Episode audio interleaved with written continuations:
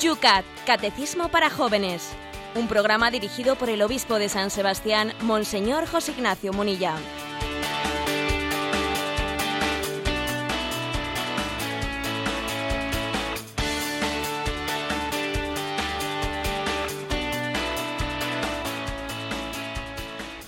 Buenos días, querida familia del Yucat. Después de la jornada de ayer, que en campaña del mes de mayo pues tuvimos ese pequeño paréntesis, retomamos este martes, esta semana, con el Catecismo de los Jóvenes, en un día como ya ayer por la tarde, lluvioso en San Sebastián, 11 grados por Madrid. ¿Cómo amanecemos, Mónica? Pues tenemos 13 años y no subirá más la temperatura, llegaremos a una máxima de 15 y lloviendo también todo el día. Qué jovencita te veo con 13 años. Sí, más quisiera yo. Vamos nosotros a empezar hoy el programa en una jornada además pues eh, festiva para vosotros, los madrileños, pero sin duda para todos los hombres del campo. Aquí también en San Sebastián los basarritarras, en los hombres de los caseríos, también celebran hoy a su patrono, a San Isidro. Buenos días, José Ignacio. Buenos días, sí, nos acordamos especialmente pues de todos aquellos que dedican su, eh, su vida, su, que ganan el pan con el sudor de su frente, pero muy directamente en el campo. Que entre ellos tenemos muchos oyentes también de Radio María. ¿eh? No pensemos que el oyente de Radio María está únicamente en las urbes, ¿no? Sin duda alguna también lo tenemos en el mundo. A veces hemos recibido cartas de quienes escuchan este, este programa desde el tractor. ¿eh? O sea, recuerdo algunas, algunas eh, cartas en concreto ¿no? de algunos de los oyentes. Y creo que especialmente aquellos que trabajan en el campo tienen, eh, tienen la gracia, tienen la gracia de tener un trabajo en el que pueden ver a Dios muy, muy de cerca, muy presente en su vida, en, su vida laboral. Todos estamos dispuestos, mejor dicho, estamos llamados ¿no? a encontrar a Dios en eh, la tarea que se nos ha encomendado hacer del trabajo un lugar del encuentro con Dios, pero creo que quienes trabajan en el campo tienen un privilegio especial porque son tienen la, la posibilidad de ver la mano de Dios en, en esa tierra que acarician, en esa tierra que, que les está ofreciendo un fruto fecundo, imagen de la fecundidad de Dios que nos bendice. Aprendamos pues no de, todos los labradores cristianos aprendamos a, a, ver a Dios presente en ese fruto de nuestras manos en ese fruto laboral ver cómo es fruto de nuestro trabajo pero al mismo tiempo Dios nos lo da Dios nos lo regala. Las dos cosas son así el trabajo es esfuerzo del hombre pero es bendición de Dios. Bueno, pues a él le bendecimos en esta mañana de este martes y comenzamos un día más este espacio de radio que se llama El...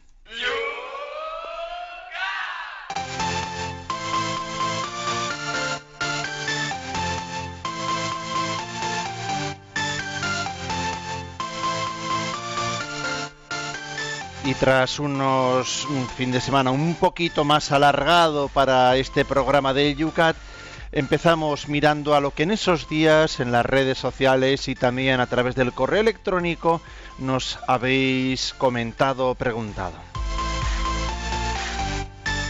Por ejemplo, en un correo electrónico nos llegaba esta pregunta. Me llamo Gonzalo y soy de Sevilla.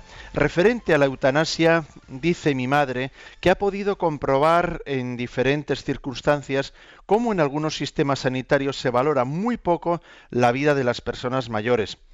Si llamas al 112, te preguntan por la edad del enfermo.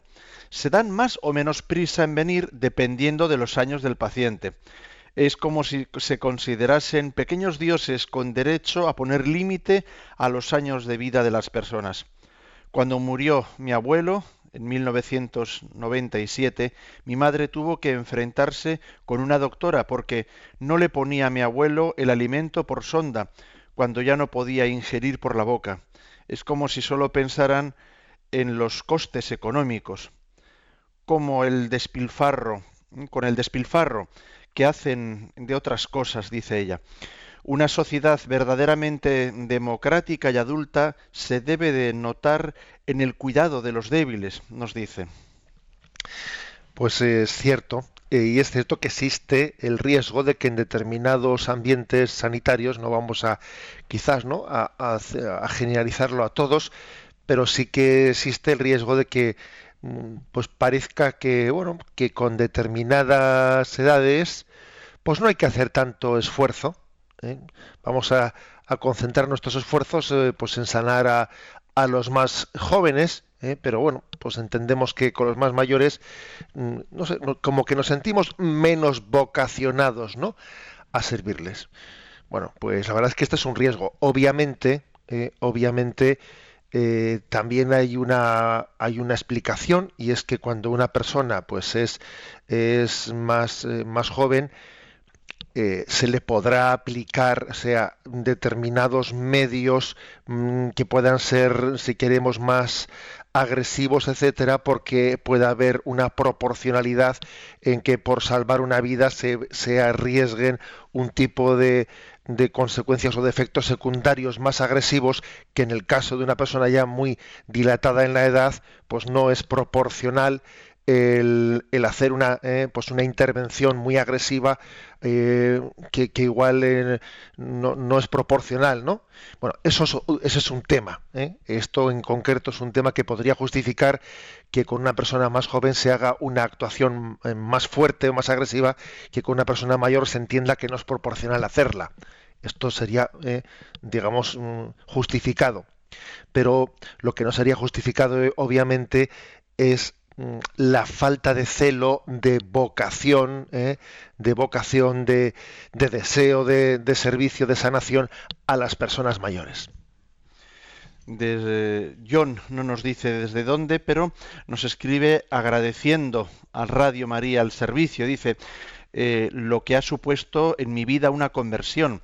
Mis preguntas son dos. Dice, ¿cuál es la diferencia entre la defensa armada de la fe en México durante la cristiada y la defensa armada que proponía la teología de la liberación en Sudamérica durante la segunda mitad del siglo XX.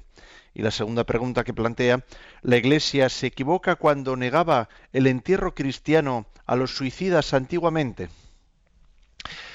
Bien, vamos a ver, las dos preguntas no, no tiene nada que ver eh, pues la resistencia armada que tuvo lugar en México durante la cristiada, ¿no? Eh, porque en el fondo lo que se estaba era resistiendo a un, eh, a un gobierno que estaba negando negando pues el principio de, de libertad religiosa mientras que la propuesta de la teología de la liberación que en algunos contextos se ligó a la lucha armada a ver, no nacía, no nacía meramente de, de, un, de la defensa de unos derechos, sino que estaba ligada pues a una, a una apuesta marxista. ¿eh? es decir, que vamos a ser claros, ¿no? uno históricamente ve que cuando la teología de la liberación se ligó a la, a la lucha, mm, pues bueno, pues fue en el contexto de sumarse a la causa de Che Guevara, vamos a ser claros. ¿eh? No fue en un contexto de, de, una mera defensa de los derechos del hombre, sino fue ponerse al servicio de una, eh, de una estrategia política en la que la violencia, eh, la violencia se, se, justificaba por la lucha de clases. ¿eh? Digamos, allí la violencia se pretendía justificar por la lucha de clases y no por la legítima defensa. Con respecto a la, a la segunda pregunta, pues obviamente en la Iglesia se, equivocado, se, se, ha equivocado históricamente cuando mm, trataba a los suicidas eh, de una manera eh, indigna, porque le faltaba, eh, digamos, en ese juicio que hacía decir, bueno, no le vamos a enterrar a un suicida en un cementerio, porque ¿de dónde partía ese error? Pues de que faltaban una serie de datos, eh, de datos psicológicos, de, comprensión de que detrás de, la opción de un suicida, eh, pues existe, digamos, existe casi siempre, eh, pues en la, en la gran mayoría de los casos, una falta de, de, no voy a decir de conciencia, sino sobre todo de libertad, ¿no? De libertad y de ser dueños del, propio acto, pues pues por la falta de salud psicológica. Nos escribe Ceili, dice, después de ver un vídeo en el suceso de la semana pasada, nos pone el link para lo que podamos verlo, en el que un sacerdote, un seminarista y un hombre repartidor de publicidad salvaron la vida de un hombre que quería tirarse por el viaducto que está junto a la Catedral de la Almudena, tuve una discusión con mi hermano. Él decía que aceptaba la libertad de quien decidía suicidarse y que había que oponerse a su decisión. Yo le pregunté qué hubiese hecho si fuera yo esa persona que quería suicidarse. Me contestó que era mi hermano, que me quería y entonces me impediría y haría todo lo posible para que no me tirara. Mi pregunta es, ¿pecamos cuando nos lavamos las manos ante el sufrimiento de otros, aunque sus problemas no los hayamos producido nosotros? Bueno, yo creo que la pregunta que, eh, que el oyente que Celi le hizo a su hermano es una pregunta muy buena ¿eh? para salir de la teoría y ¿eh? de la teoría liberal, de, pues muy pues en principio que parece no pues impecable pero claro que no no parte de la realidad de las relaciones humanas no a ver si fuese yo la que se iba a tirar por el puente tú qué hubieses hecho hombre tú eres mi hermana a ti lógicamente te intentaría agarrar para que no te tirases oye pues ese otro que se iba a tirar es nuestro hermano y el problema está en que ese, ese teórico ese planteamiento teórico de respeto de unos de otros, ¿no? Yo respeto lo que hagas, si te suicidas, te suicidas, ¿no? Detrás de ese planteamiento de aparente respeto lo que hay es una indiferencia. Lo que hay una, un una falta de amor, ¿no? Es que claro, bueno, yo te respeto tanto que si quieres suicídate. A ver, detrás de eso no hay, no hay otra cosa más que una indiferencia y un desamor absoluto, ¿no? Con lo cual, digámoslo, digamos claramente, claro que pecamos cuando nos lavamos las manos ante el sufrimiento de los otros. Pecamos cuando no nos importa el destino del prójimo. ¿eh? cuando dice, bueno, a mí qué me importa ¿eh? lo que hagan los demás. Hombre, pues perdona, claro que te tiene que importar, porque son tus hermanos. Luego su destino eh, te, te incumbe. Nos llega un mensaje, Carmen, desde Albacete, dice que el sábado estuvo viendo una película que se titulaba Amor, de un director francés al que cree que le han dado el premio Príncipe de Asturias. No sé si han visto esta película, nos dice. Yo salí muy preocupada. Se trata de la historia de un matrimonio anciano cuya esposa sufre un ictus y se ve como el marido la cuida y la cuida muy bien, pero al final la mata y él se suicida. Me preocupó porque el mensaje que se transmitía era que la solución final era consecuencia del amor, ya que la película muestra un sufrimiento inmenso en la enfermedad degenerativa. Y no cabe duda de que debe de ser muy duro, pero claro, matar a alguien por amor es otra cosa, nos dice. Nosotros no somos dueños de la vida. Es que el demonio es astuto. El demonio es astuto y, él eh, siempre intenta introducir el mal bajo especie de bien. Y en este caso concreto de la eutanasia, pues es que lo curioso del asunto es que se quiere presentar, se quiere lucir como un decir, mira, es que hay que ser compasivo, ten, ten compasión de esta persona, ¿no? Ten compasión, pero bueno, es que la palabra compasión nunca ha estado más pervertida nunca ha estado más pervertida que en, esta, que en este caso del, de la eutanasia. Porque fijaros, eh, no podemos hablar, eh, en el fondo, eh, ¿dónde está la mentira?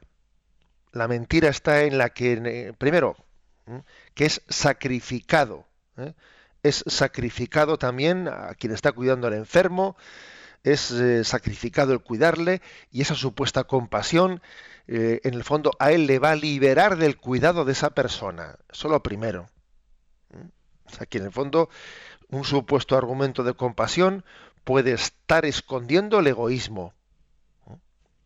Pero es que eh, detrás de eso además es un, hay una falta de, conciencia de que la dignidad de la persona eh, pues no únicamente desaparece cuando existe el sufrimiento, sino que es que incluso el sufrimiento, eh, pues en muchos momentos es una ocasión en la que la dignidad se autentifique.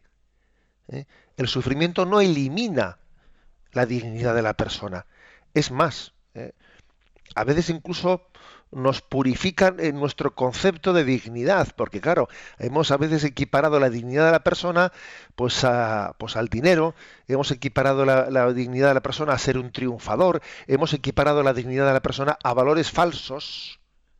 Y cuando llega el momento del sufrimiento que nos despoja de los falsos valores en los que hemos sustentado la dignidad, pues es que tenemos la ocasión de, de comprobar desnudos de falsos valores en qué consiste la dignidad del hombre, que es la del amar y ser amado. Ada nos escribe y plantea, seguimos en el cine, José Ignacio, ¿qué ocurre con el alma de una mujer que ante la inminente agresión de su violador se quita la vida, tal y como algunas escenas de la película nos han mostrado? ¿Lo hace en defensa propia o por ejemplo, en la reciente película estrenada Las Flores de la Guerra, aunque al final las chicas no acaban suicidándose. A ver, podría ser el, eh, motivo eh, como ese, de, una, de, una, agresión de un violador, podría ser motivo de que alguien eh, en la legítima defensa agreda, agreda al violador, pero no, no es un motivo que justifique un suicidio, un suicidio. Eh, pues porque en el fondo, como diría yo, pues es que si nos estamos defendiendo de un mal y nos vamos a defender infligiéndonos un mal mayor a nosotros mismos, pues es que ahí no hay, no hay legítima defensa. El principio de la legítima defensa es por impedir un mal, pero no haciendo otro mal mayor, claro. ¿eh? O sea, uno si no tiene otro remedio que para impedir un mal que atacar o acabar con la vida del injusto agresor, bueno, por eso se entiende legítima defensa. Pero si uno va a impedir un mal, pues coge y se suicida, a ver, eh, entonces no, sé qué mal es el que, el que has impedido. Te has infligido un mal superior al que, por lo tanto, no, eso no es legítima defensa. ¿eh? Ya sabemos que el cine, el cine es muy dado a, ¿eh? pues a, a buscar situaciones extremas y, a intentar jugar con ellas pues para crear un poquito de morbo. Pero pero es importante desenmascarar el, juego del cine y, venir a la vida real no o sea la moral cristiana tiene que ser una moral que también parta de la realidad y responda eh, y responda a ella desde el sentido común. Conchita nos escribe mi madre sufrió Alzheimer durante 10 años. Los tres últimos años fueron súper dolorosos cuando venía a verla siempre había alguien que comentaba ¿Qué favor le haría Dios si se acordase de ella? Me sentaba fatal. Claro que Dios se acordaba de ella, como de todos. Mi madre murió como Dios quiso y cuando Dios quiso. Dios le regaló una agonía suave y rodeada de los que la querían y a los que amaba con una paz infinita. Bueno, Conchita sin duda pues tenía el sentido de fe, ¿no? Para percatarse de ello. Esa expresión, eh, la expresión de que a ver si Dios se acuerda de él, eh, para, para referirse a que Dios le llame a su seno. Bueno, pues la verdad es que es una expresión que puede ser bien interpretada, ¿eh? porque, porque no presenta la muerte eh, sino como que Dios viene a rescatarnos, a liberarnos. ¿eh? También, claro que es, es, cierto que la muerte en determinados momentos tiene un rostro liberador. ¿eh? Cuando nos encuentra, nos encuentra pues en medio de una mm, prueba muy fuerte, muy difícil, pues tiene un rostro liberador. De hecho, cuántas veces, ¿no? Pues nos encontramos a personas que nos dicen yo estoy preparado y cuando el Señor quiera a mí me gustaría que me lleve, etcétera. Bueno, es decir, que el Señor se acuerde de mí, ¿eh? Eh, y, haciéndolo sinónimo de que me llame a su seno, creo que es una expresión compatible con el sentir cristiano, siempre y cuando, siempre y cuando, como ha dicho Conchita, pues entendamos que Dios siempre se acuerda de nosotros y que si por lo que sea Él permite, no ha permitido que una enfermedad se alargue, también Dios está acordando de nosotros en este momento. Se acuerda de otra manera porque Él sabe mejor lo, lo necesario que puede ser una purificación eh, a través de una enfermedad, o el valor que tiene el sufrimiento ofreciéndolo junto con la cruz redentora de Cristo. O sea, Dios se acuerda de nosotros siempre y en todo momento. Es un acordarse misericordioso, ¿eh? tanto durante una enfermedad como en el momento en que nos llama a su seno.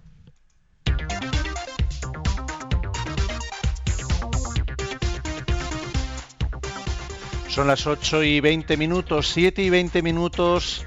Empezamos con los puntos que hoy tenemos preparados para este martes.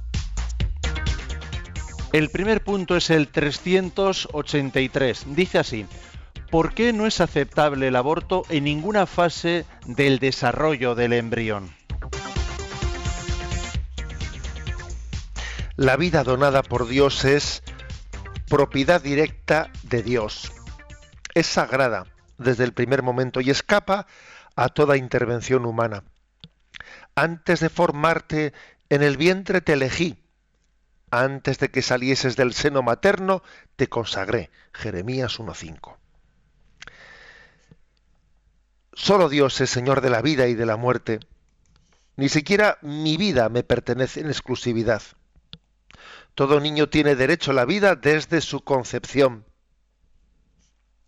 Desde el principio, el ser humano que va a nacer es una persona independiente, cuyo ámbito de derechos no puede ser invadido por nadie extraño a él, ni el Estado, ni un médico, ni siquiera su madre. La claridad de la vida en este punto no es ausencia de misericordia, más bien quiere señalar el daño irreparable que se causa al niño inocente a quien se da muerte, a sus padres y a toda la sociedad. Proteger la vida humana inocente es uno de los deberes más nobles del Estado. Si el, Estado se sustrae a esta obligación, socava él mismo los cimientos del Estado de Derecho. Bueno, estamos pues en el tema referido al aborto y aquí hay una una afirmación mm, pues muy clara, ¿no? Y es que la vida, la vida es mm, propiedad de Dios, ¿eh? La vida es sagrada, la vida no nos pertenece, nos ha sido dada. ninguno de los que estamos en este programa participando, ni el que habla, ni los que hacen preguntas, ni los que escuchan, o sea, aquí todos eh, tenemos algo en común y es que la vida nos ha sido dada es un don que nos precede, o sea, precede a mi capacidad de elección. Yo me he encontrado a mí mismo viviendo. Me he encontrado a mí mismo viviendo y, la muerte vendrá a buscarme. Yo no la buscaré. ¿eh? Por eso estábamos hablando antes de cómo rechazamos el suicidio. Yo no la buscaré. Me vendrá la muerte a buscar, que en el fondo es la, la vida eterna la que viene a buscarme, ¿no? Bueno, pues em, detrás de esta, de esta afirmación, yo creo que hay dos cuestiones. ¿eh? Primero es una, es una referencia más de fe, eh, de, fe en el sentido que está recordando que detrás del origen de la vida hay un acto creador de Dios, hay un acto creador, por lo tanto, cuando el hombre eh, pretende ¿no? tener derecho sobre la vida, se está eh, constituyendo en un falso reyezuelo, en un falso Dios que pretende tener autoridad sobre algo que solamente Dios te tiene autoridad sobre ello. ¿Mm? El hombre se convierte en un falso Dios, pretende jugar a ser Dios, ¿eh? si se cree que tiene mm, mm, la autoridad para decidir sobre la vida. Es una, una, idolatría ¿eh? por parte nuestro pretender, ¿no? Tener autoridad sobre la vida. Ese es un primer aspecto. Hay otra cuestión pues muy, muy clara también, y es que aquí también, eh, al mismo tiempo que hacemos esa referencia al autor de la vida que es Dios, y eso hace que la vida sea sagrada, hay otra cuestión que es importante, y es que como la vida es la vida y tiene, y Dios la ha querido, estamos hablando también de la autonomía, ¿eh? del valor por sí mismo, de, de la dignidad de ese embrión, de ese feto que está en el seno de la madre. Está en ella, pero no es de ella. O, si, o, ese, o si decimos que es de ella, no es en el sentido absoluto de la palabra. ¿Eh? O sea, la vida también a la madre le ha sido dada, aunque sea a través de ella, y, no, y, el hijo es un don de Dios eh, del cual ella no es dueño absoluto. Una, proclamación clara. Sabéis, conocéis ese famoso, eh, una iniciativa provida que tuvo lugar en las redes sociales en Twenty, eh, y, bueno, en concreto consistió en, servirse, ¿no? Servirse del propio nombre de esa red social de Twenty, pues para hacer caer en cuenta de que el embrión o el feto que está en el seno de la madre es un tú en ti. ¿eh? Tú en ti, ti. ese niño que está en el seno no eres tú, es un tú en ti. Es un tú distinto al tuyo. O sea, eso de que nosotras parimos, nosotras decidimos, aparte de ser eh, una salida soez, es una, es una salida, es una expresión totalmente acientífica, como si el feto es una parte de tu cuerpo. No, perdón, no es una parte de tu cuerpo. Es un ser que tiene una dignidad hasta el punto de que, fijaros, hoy en día, pues es considerado como un paciente, eh, un paciente distinto al paciente de a, la propia madre, que incluso puede ser operado en el seno de la madre. Sabéis que se han hecho operaciones y en este momento ya la ciencia es capaz de, eh, de intervenir quirúrgicamente a un niño en el seno de su madre sin interrumpir el embarazo. Es un tú en ti. Y, cuando digo es un tú, es que tiene, es un sujeto con el que habla, un sujeto personal con el que puedes mantener uno, eh, pues una relación. Tú le amas. Él te ama a ti desde, desde tu seno. ¿Mm? O sea, es un ser personal, ¿no? Dios le quiere personalmente. Es un tú en ti. ¿eh? Esto es algo muy importante.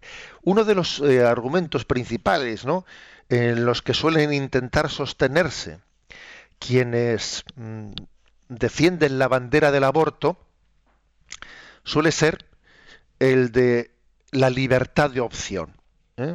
La libertad de opción. Recuerdo, creo que hace un par de días vi unos minutos eh, en una mesa, en un debate por la noche sobre el tema del aborto y las personas que estaban queriendo, las personas que estaban defendiendo la postura por abortista decían, bueno, pero a ver, aquí a nadie se le obliga a abortar. ¿eh? La ley lo que da es la posibilidad, ¿no? Entonces cada uno, cada uno que elija libremente, pero es decir, es que claro, mm, la postura pro vida es una postura que impide elegir, ¿eh? impide elegir a nadie se le obliga a abortar. Claro, y yo estaba un poco, la vez que escuchando, decía, pues me, me daría ganas de responderle si estuviese yo en el debate, perdone, a nadie se le obliga a abortar, al niño se le obliga a morir. O sea, ¿dónde está la libertad de elección? Es que es un argumento estúpido. Este argumento, el de respetar la libertad. Es como si se dijese, oiga, a nadie se le, se le obliga a robar. ¿Por qué va, por qué, va a prohibir usted robar? Es que claro, que, robe quien quiera, o sea, nosotros no vamos a obligar a nadie a nadie a robar. Claro, este es el mismo argumento que el de, no se obliga a nadie a abortar. Hombre, faltaría más que se obligue a abortar. Pero es que decir que, que hay que dejar libremente que la gente pueda abortar es como decir que hay que dejar libremente que la gente pueda robar. Porque claro, el asunto está en que hay un bien objetivo que es la vida del niño. Y si usted dice que tiene libertad de elegir, pues el niño entonces no tiene libertad de vivir, porque usted le mata a él. Y, es lo mismo que si uno dice que uno tiene libertad de él verá si roba o no roba, ya claro, pero es que si roba está cogiendo unos bienes que no son suyos y que si aborta está acabando con una vida que no es suya. Es increíble, ¿verdad? Que, se, que a veces haya debates con unos argumentos tan de, de vamos, de perogrullo de perogrullo, pero te, impresiona ver que en una televisión están defendiendo, pues bueno, pues un, tema tan serio sustentándose ¿no? en un argumento tan débil, tan englengle, ¿no? Y a veces te da un poco de rabia observar que, que quizás nos falta un poco de, de, apología, ¿no? Pues para rebatir mm, argumentos tan, tan flojos, ¿no? Tan inconsistentes. Por cierto, que aquí hay una una cita de estas que ofrece el Yucat, que me ha gustado mucho del cardenal Cristo Schembor, cardenal de Viena, que es el padre de, este catecismo del Yucat, ¿no? Y dice, todo lo que hay que saber acerca del aborto está en el quinto mandamiento. Bueno, es una frase de esas redondas, ¿no? Pero, mm, ¿por qué digo que me gusta mucho la frase? Pues porque es que es, mm, no, no nos distraigamos con falsos argumentos, que es que la cuestión es que hay un ser y le matamos. Todo lo demás, eh, todo lo demás es secundario. No me venga usted con, eh, con eh, botes de humo que intentan distraernos ¿no? Eh, del dato. Y el dato es que estamos matando a un niño, estamos matando a un ser humano. Y lógicamente hay una vida humana. ¿eh? Porque claro, otra cosa es que después te dicen, bueno, cuando tú respondes, respondes intentando, intentando subrayar esto, otra defensa Mm, otra defensa de los justificadores del aborto suele decir suele decir bueno ya pero pero es que eso no eso no es una no es una persona humana no vamos a ver vamos a ver no ahí, iríamos a, aquella anécdota aquella anécdota de, de aquella entrevista que hubo en la cadena ser con la con una de las ministras no de del gobierno de Zapatero cuando dijo no pues que está claro que es una vida ¿no? pero no es una vida humana ¿eh? dijo aquella famosa expresión, ah, no, no es una vida humana. Entonces, ¿de qué especie es si no es de la especie humana? No, ¿qué es? Eh? Eh, ¿Un cefalópodo o un molusco? O sea, ¿qué, es un feto si no es humano? Está claro que es vida humana. Está, está, está, vivo, no está muerto, es vida. Y es de la especie humana. ¿De qué otra especie va a ser si no? O sea, que es que otra, otra de las mm, de los, de los argumentos suele ser este. Yo brevemente, mm, vamos a ver, voy a, voy a desarrollar un argumento que a mí me parece que es interesante de cara a la, eh, a la fundamentación de por qué el ser humano en el seno de su madre es, es un ser humano y es una, una, persona humana. ¿En qué momento comienza, mm, comienza el ser humano a ser persona? Eh, la primera semana, la segunda, el primer mes, segundo mes de gestación, tercer mm, mes de gestación. Bueno, es que hay una cuestión que es muy, muy clara y es que el ser humano no se construye, no se, eh, no se produce, no se fabrica. Si por ejemplo, eh, si por ejemplo tenemos el caso de, de una cadena de construcción de los coches, ¿en qué momento un coche comienza a ser coche? ¿En qué momento una vivienda comienza a ser vivienda? Cuando han hecho, cuando han horadado pues los, los cimientos, entonces ya es vivienda. Dice, no, todavía no. Eh, cuando pues están haciendo, eh, están eh, metiendo pues todo el cemento, cuando han empezado ya a levantar los primeros pisos, no, todavía no. cuando están tabicando, cuando están pues, poniendo las puertas, sería muy difícil definir en qué momento una casa se puede entender que ya es casa. ¿eh? Pero es que hay una gran diferencia, y es que en la cadena de construcción de un coche o en el proceso de construcción de una vivienda se están continuamente introduciendo elementos eh, externos pues para que el coche le, le, van trayendo pues ahora le meto el motor le he metido desde fuera un elemento nuevo o la carrocería, o esto o lo otro. Pero es que en el proceso de generación de una persona, de desarrollo de una persona, no se está introduciendo ningún elemento externo. Sencillamente basta que se le deje desarrollarse. Basta que se le deje desarrollarse. O sea, él ya es. Si tú le dejas en su desarrollo, bueno, pues llegará sencillamente a nacer y a hablar con nosotros. Si tú no le dejas ser, y le matas, claro, obviamente entonces ya has acabado con esa, con, esa persona. Pero la prueba de que es persona es de que tú no le vas a introducir nada nuevo para que comience a serlo, sino sencillamente es dejar que se desarrolle naturalmente. ¿eh? También lo, digo como, eh, como una, no sé, pues un recurso, ¿eh? un recurso también un poco apologético para que entendamos el porqué de la dignidad de la persona. La prueba de que es, de que, de que es un ser humano es que si tú no se lo impides, va dentro de poco a estar aquí hablando contigo.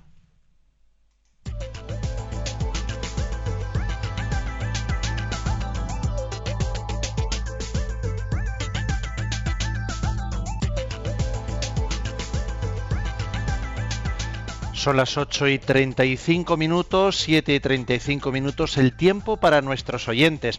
Ahora podéis participar haciendo vuestras preguntas.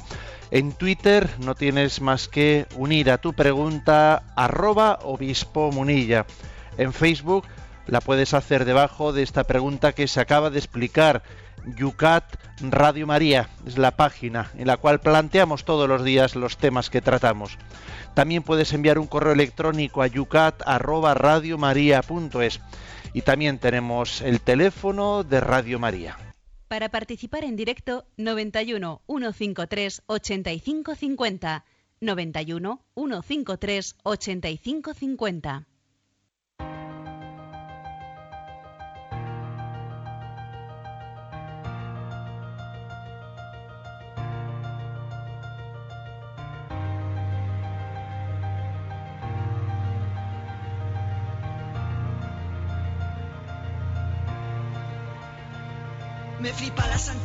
la del que estés veces santo, la bandera disputada, radicalidad entre tanto, radicalidad en amor, encanto en el desencanto, la de si caigo por miedo, por Cristo yo me levanto y entre tanto pesimismo se alza tu esperanza, tu palabra que me ama, que me fortalece y sana, es tu espada afilada, la que me hiere de amor, la que repara la espada, que a María atravesó, es mi misión, es la misión, santidad por vocación, la de empuñar en mi escudo la coraza de oración, con alas plateadas de paloma la razón, la única intención, buscar la gloria de Dios y es una historia increíble la que hemos vivido juntos, unidos en silencio, extranjeros en el mundo, reelegirte a todas horas, minutos y segundos, llorar ante tu perdón, en estado moribundo, cuando he sido vagabundo, cuando no he tenido pulso, cuando me he unido por dentro, cuando mi alma ha estado en luto, he llorado de alegría, tú me has dado serenidad, me perdonas y me abrazas, elevas mi dignidad, es la canción 23 la que examina mi vida, la que escribo con cuidado desde un alma agradecida, debajo del manzano, donde ya fuera violada, naturaleza humana, tú la ves vestiste de Holanda No me sirve de mucho seguirte si no te alcanzo.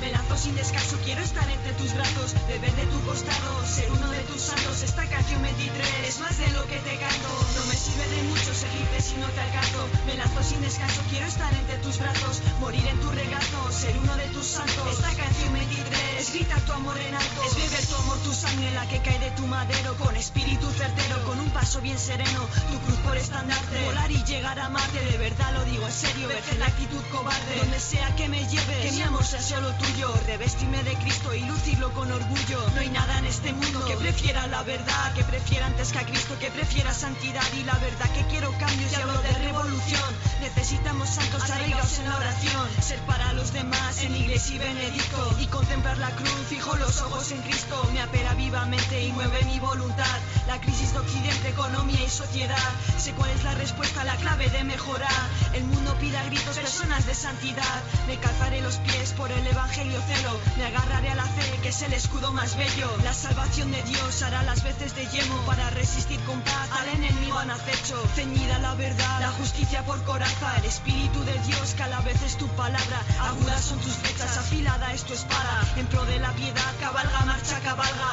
Ya casi ni escribo, hasta el silencio me falla. La soledad me y la soledad me sana. Como siempre, las palabras no entienden sobre esta gesta. Se quedaron tan atrás que les doblo en esta vuelta. Me sosiega tu callado, el que siempre tan callado. No temo ningún camino, sé que tú estás a mi lado. Reparas mis fuerzas, conviene que desvanezca. Menos yo a cada día y que el espíritu crezca. No me sirve de mucho seguirte si no te alcanzo. Me lanzo sin descanso, quiero estar entre tus brazos. Beber de tu costado, ser uno de tus santos. Esta canción 23 es más de lo que te canto. No me sirve de mucho seguirte si no te alcanzo. Me sin descanso, quiero estar entre tus brazos. Morir en tu regazo, ser uno de tus santos. Esta canción 23 grita tu amor en. Era yo. Era yo el que no le había explicado bien lo que había sentido. O sea, que no le había transmitido bien la emoción que yo había tenido. Me quedé tan mal que me dije, habrá quizá alguien en el mundo que de profesión encuentre las palabras justas, que las sepa unir de manera que cuando a él le late el corazón logre hacérselo latir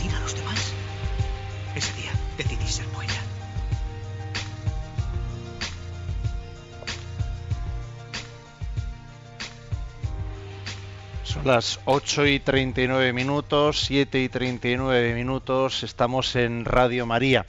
José Ignacio, tenemos un problema de conectividad y estamos aislados del ciberespacio. a ver si lo conseguimos un poquito esto eh, solucionar mientras tanto. Una palabra eh, en, Twitter, visto que compartiste ayer un mensaje, eh, no sé por qué me evoca, estando hablando aquí de los del sentido de la vida, de esas fases embrionarias. La mayor de las pobrezas, decías, es la carencia de sentido. Veo que ha sido muy retuiteado. una palabrita sobre ello. Sí, bueno, se me ocurrió poner, eh, pues es una imagen, por cierto, eh, de, de la famosa Mafalda y sus compañeros, en el que hay un texto que dice, ¿por qué justamente a mí me, tenía que tocar ser yo? ¿Eh? Una expresión de decir, bueno, pues, y yo he hecho el comentario en Twitter de decir, a ver, la mayor, pobre, la mayor de, las pobrezas es el no encontrar un sentido a la vida, la carencia de sentido. ¿eh? Eh, esa es la clave. Aquí hablamos mucho del aborto. Estoy convencido que detrás del debate del aborto lo que se esconde es la carencia de sentido de la vida. Una sociedad que está reivindicando la muerte como un derecho eh, tiene un drama muy grande y es que está intentando, ¿no? Eh, bajo una teoría liberal, intentar justificar que quiere dimitir de la vida. Es como es una pinza. Aquí hay una pinza eh, desde los dos extremos. Se reivindica el aborto y la eutanasia. Es como una pinza de la cultura de la muerte. Como no tenemos esperanza de vivir, reivindicamos la muerte como un derecho. Es que la mayor pobreza es la falta de sentido, ¿no? Cuando el hombre no tiene sentido de la vida, se dedica a reivindicar la muerte.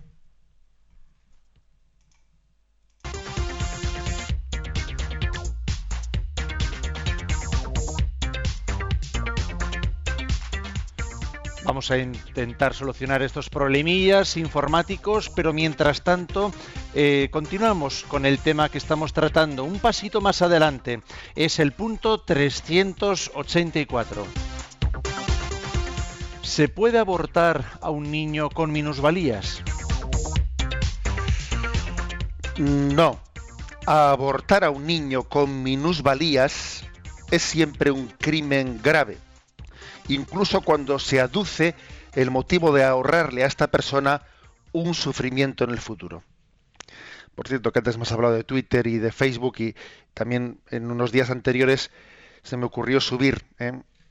subir pues otra otra reflexión eh, que es la siguiente, ¿no? Pues una sociedad que tiene la delicadeza de hablar de discapacitados, con una delicadeza muy grande, ¿no? No digamos eh, minusválidos, no digamos, no, digamos discapacitados, ¿no?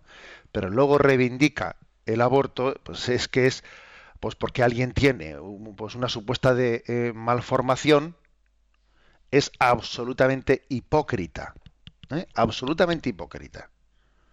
Porque a ver cómo tenemos esa finura de decir, digamos, discapacitados, porque no, podemos ofender eh, si a una persona pues le vamos a llamar minusválida, no, no es respetuoso de su dignidad llamarle minusválida, llamémosla discapacitada, bueno, me parece muy bien, pero luego si resulta que por alguien, porque alguien tiene una discapacidad, ¿eh? le vamos a tener derecho a poder matarle, oiga, este, usted es un falso usted es un falso completo, porque es una especie de asesino de guante blanco.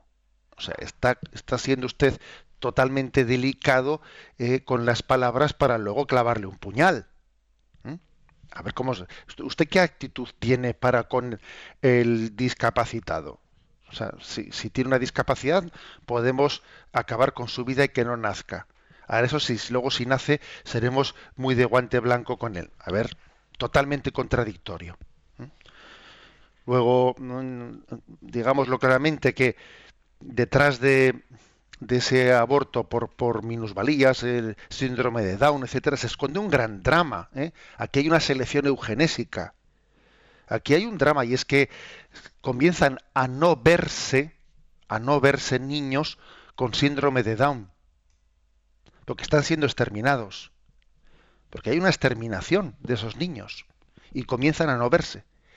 Y desde luego que nadie, también escuché hace poco en ese debate al que me he referido antes, claro, es que qué fácil es decir eso, porque que, se lo digan, ¿eh? que se lo digan a las madres que tienen que cargar con esos niños.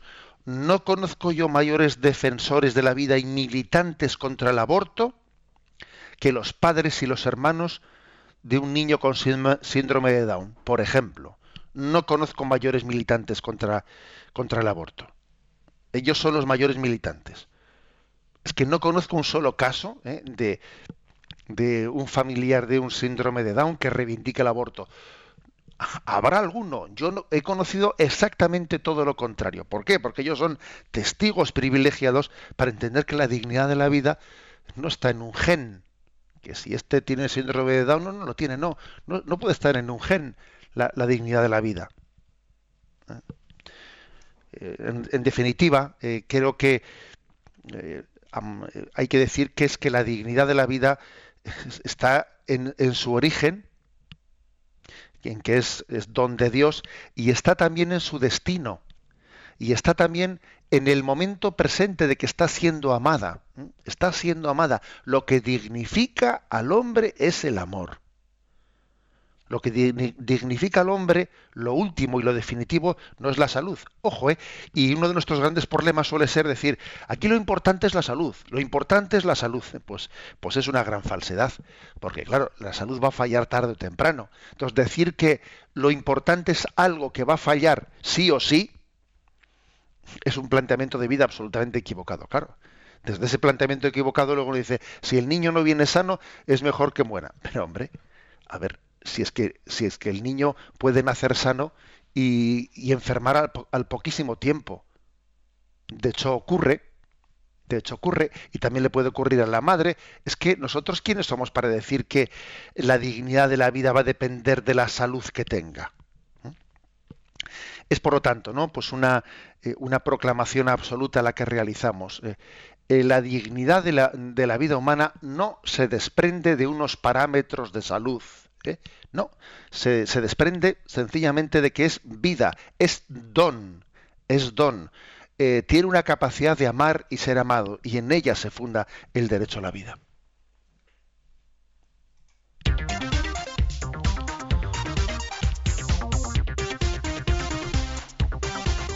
8 y 47, 7 y 47 minutos en las Islas Canarias. Vamos con la última pregunta del día de hoy. Es la 385 del Yucat. ¿Se puede investigar con embriones vivos o con células madre embrionarias? No, los embriones son seres humanos porque la vida humana comienza en la unión del espermatozoide y el óvulo. Considerar a los embriones material biológico, producirlos y consumir sus células madre para fines de investigación es absolutamente inmoral, inmoral, y entra dentro de la prohibición de matar. Merece un juicio diferente a las investigaciones con células madre adultas, porque éstas no provienen de incipientes seres humanos a los que se les elimina.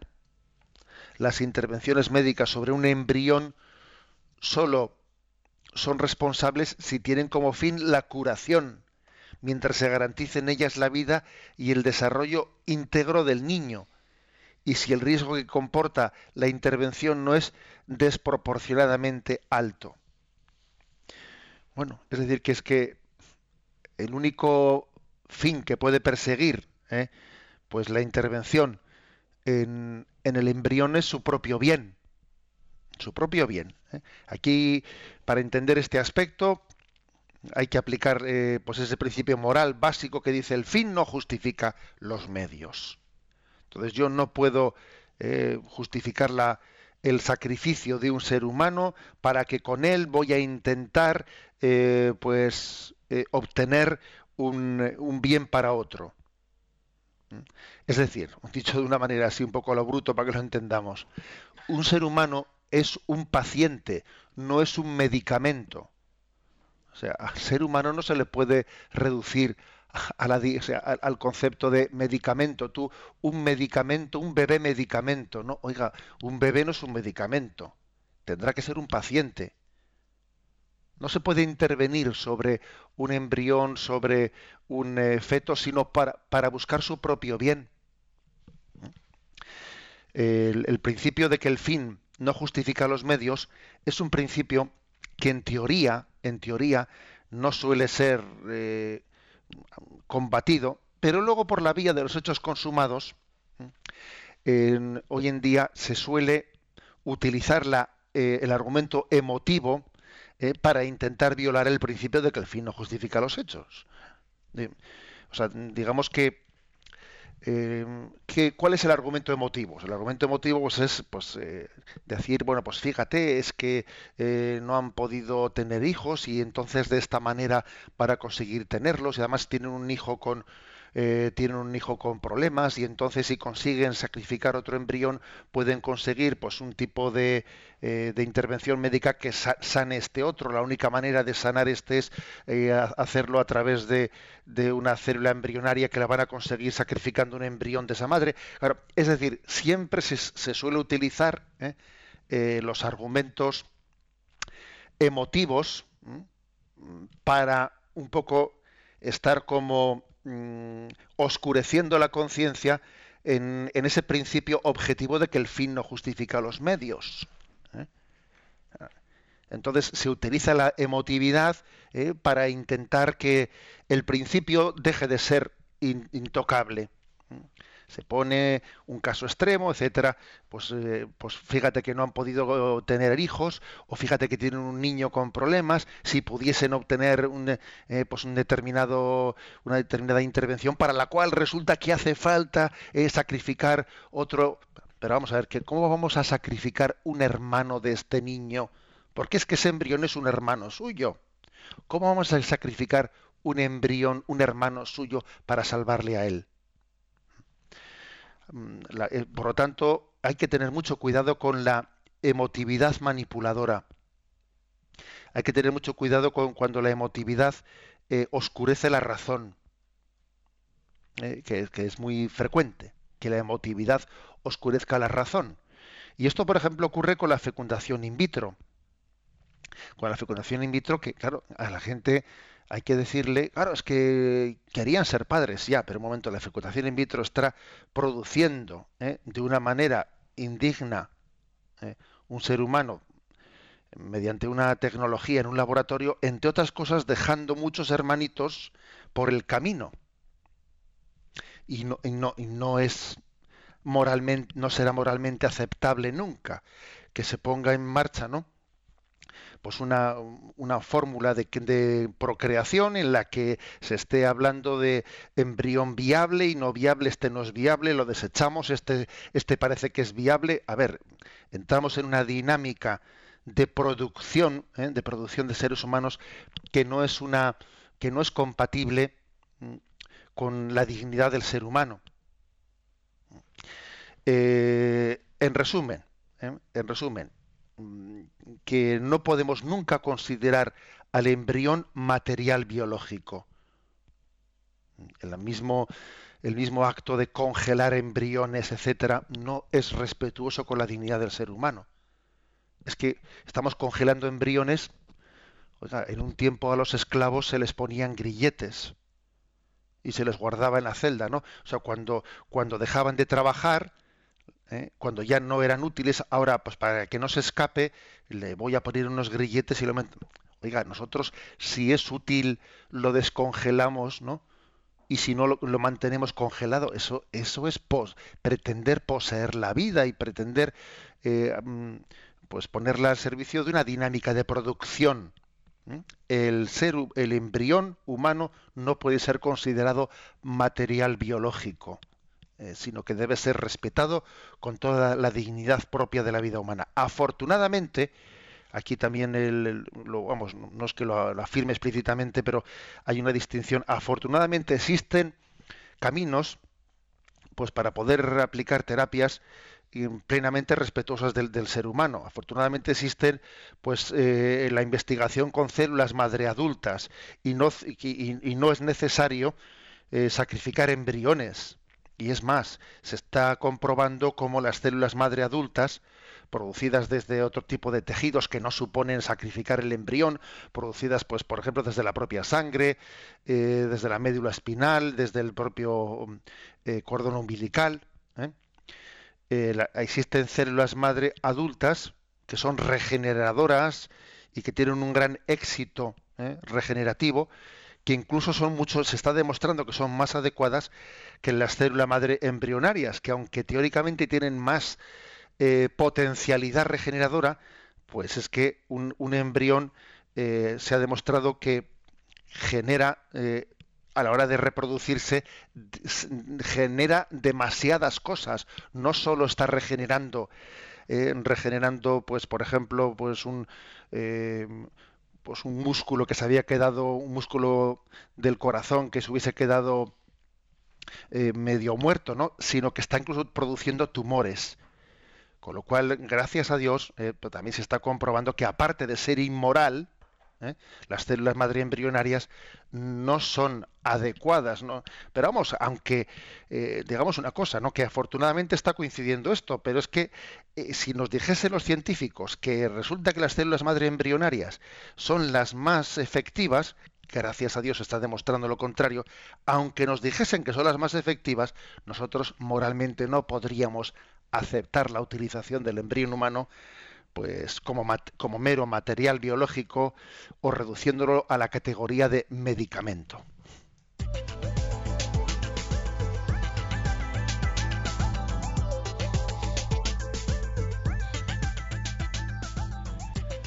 No hemos sido capaces de solucionar nuestros problemas informáticos, pero eh, en este último minuto del programa, José Ignacio, una pregunta que planteaban ayer cuando el programa lo poníamos ahí en el Facebook.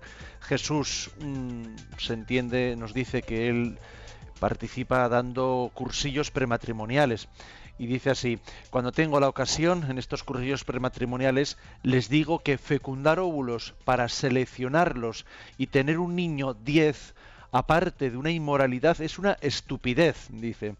¿Quién les dice que un niño 10 no va a dar disgustos a sus padres y que, le, y que les van a hacer, eh, no les van a hacer infelices?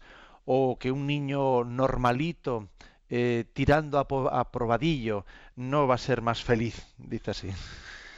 Y también lo que dice este oyente me recuerda una pues una expresión que le escuché a un padre de un niño de un niño con síndrome de Down. Decía, "A mí este niño solo me ha dado un disgusto. A partir de ahí todo han sido alegrías." ¿Mm? Los demás los demás hijos que tengo al principio me dieron una alegría cuando nacieron, pero luego también me han dado muchos disgustos.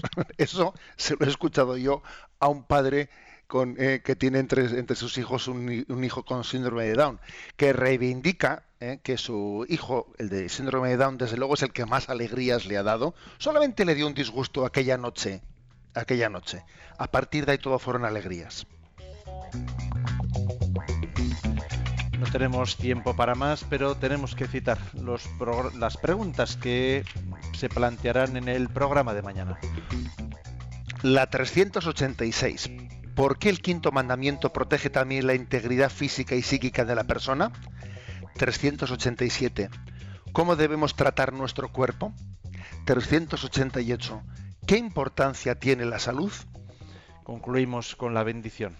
La bendición de Dios Todopoderoso, Padre, Hijo y Espíritu Santo, descienda sobre vosotros. Alabado sea Jesucristo.